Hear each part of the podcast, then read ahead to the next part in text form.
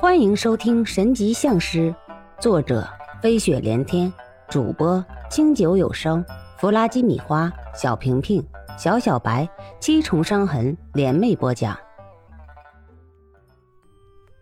有边马路就像是饼铛一样，热得烫人，空气被灼热的气浪弄得变形。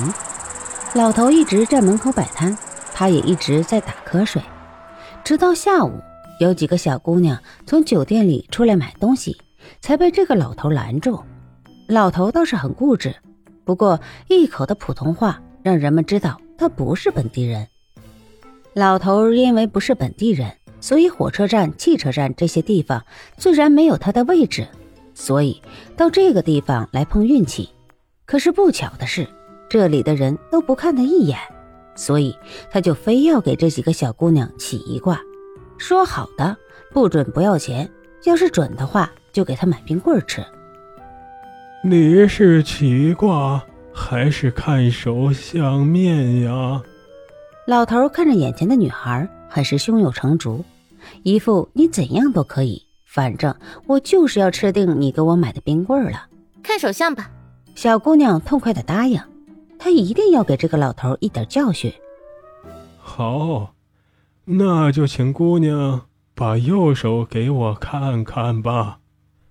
老头看了一眼，道：“姑娘，你今年二十了，并且还有意向今年结婚，对不对呀？”“嗯，呃，这门姻缘不错呀，小伙子很是能干。”你好福气呀！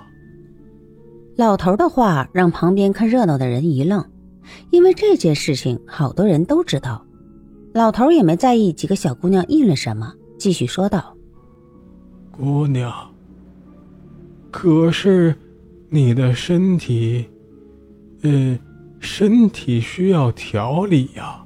要是现在这个状况结婚的话，对于以后……”可是不好的呀。呃，看你的运势，最近可能要有一笔小财，但是切记不可得意忘形啊！不管怎么样，都要脚踏实地。老头的话这回起了作用，看手相的小姑娘当即起身给老头买了冰棍儿。女孩子天生就喜欢八卦，一看老头算得准，立刻争先恐后的让老头给他们算一卦。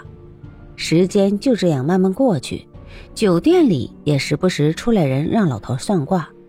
老头时不时的抬头，正好可以看到酒店的整个楼层，而他的目光总是定格在中间的某一个区域。老板，楼下那个老头已经监视我们三天了。我们调查了半天，也没有查出来是谁盯上了我们。您看，是不是找机会直接把那个老头干掉？随从的话让老板很不高兴，他随手拉上了窗帘。知道你们为什么只能给别人做事，而不能要求别人给你们做事吗？答案很简单，你们不知道。这就是为什么你们永远不可能成为领导者的原因。因为你们总是认为自己很聪明，当你们认为自己很聪明的时候，你已经变成了傻子。说话的是一位三十多岁的男子，长得很是儒雅，一身的书卷气。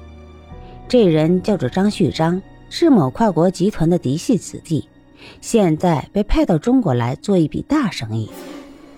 呃，是老板教训的是，我们以后一定记住，凡事多考虑。不会再自作聪明了。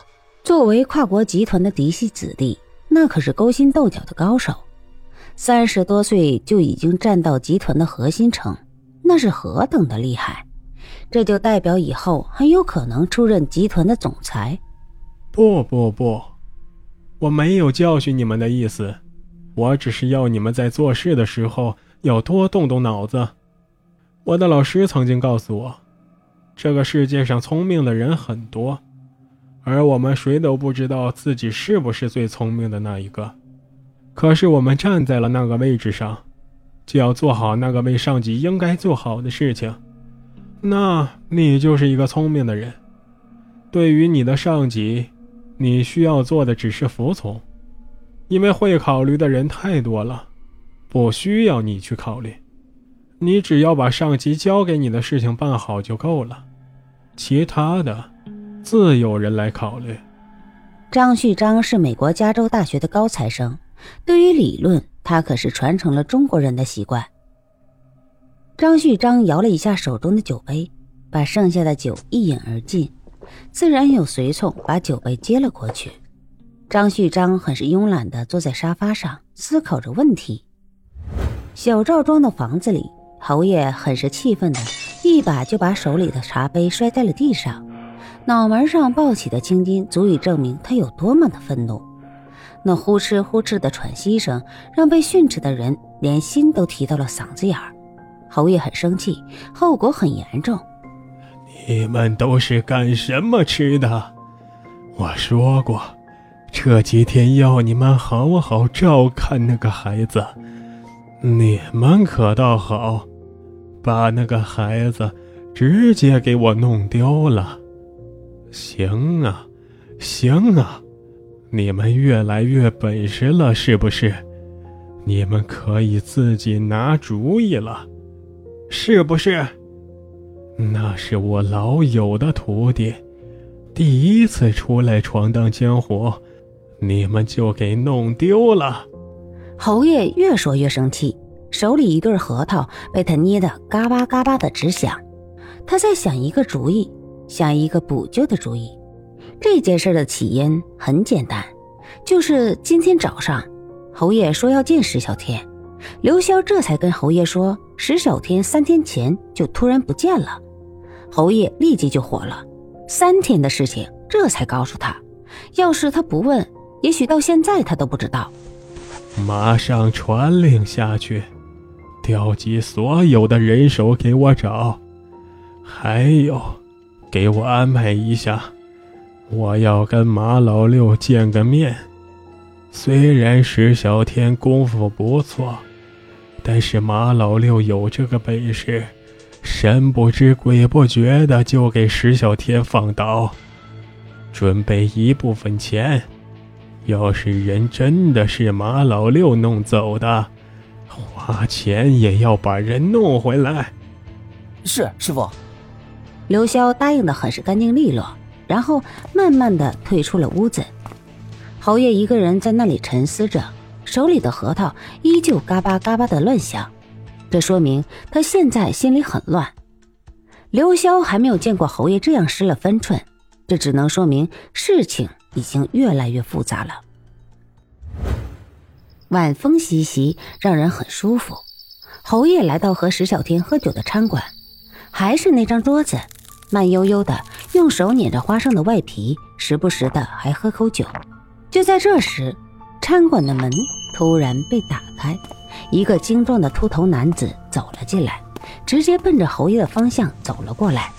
侯爷，秃头男子一抱拳，侯爷伸手示意他坐下。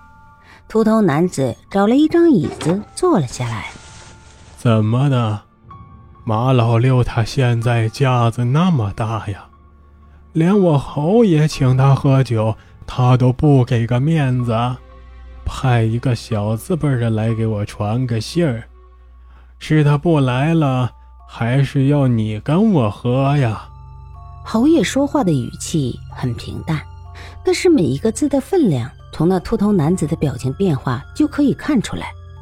呃，不是，呃，您看这，呃，您这不是误会了吗？六爷现在是出不了门了。我们自己碰到麻烦了，现在大家都人心惶惶的。要是别人说请六爷喝酒，六爷都不见得派人出来说一声。您的面子在这里呢，六爷特意要我来跟您说的，还嘱咐到了就行。您看到我就知道是什么意思了，不让我多待呢。秃头男子很窘迫，显然他很在意侯爷说的话。行了，小马猴。我知道的，就是逗你一下。既然这样，那你就赶紧撤吧，回去给马老六带句话，最近给我注意一下，有一个十六七岁的孩子，长得一米七五左右的个子，一口普通话，白白净净的。要是知道信儿，给我送过来。本集播放完毕，欢迎继续收听，点赞、评论、订阅、分享。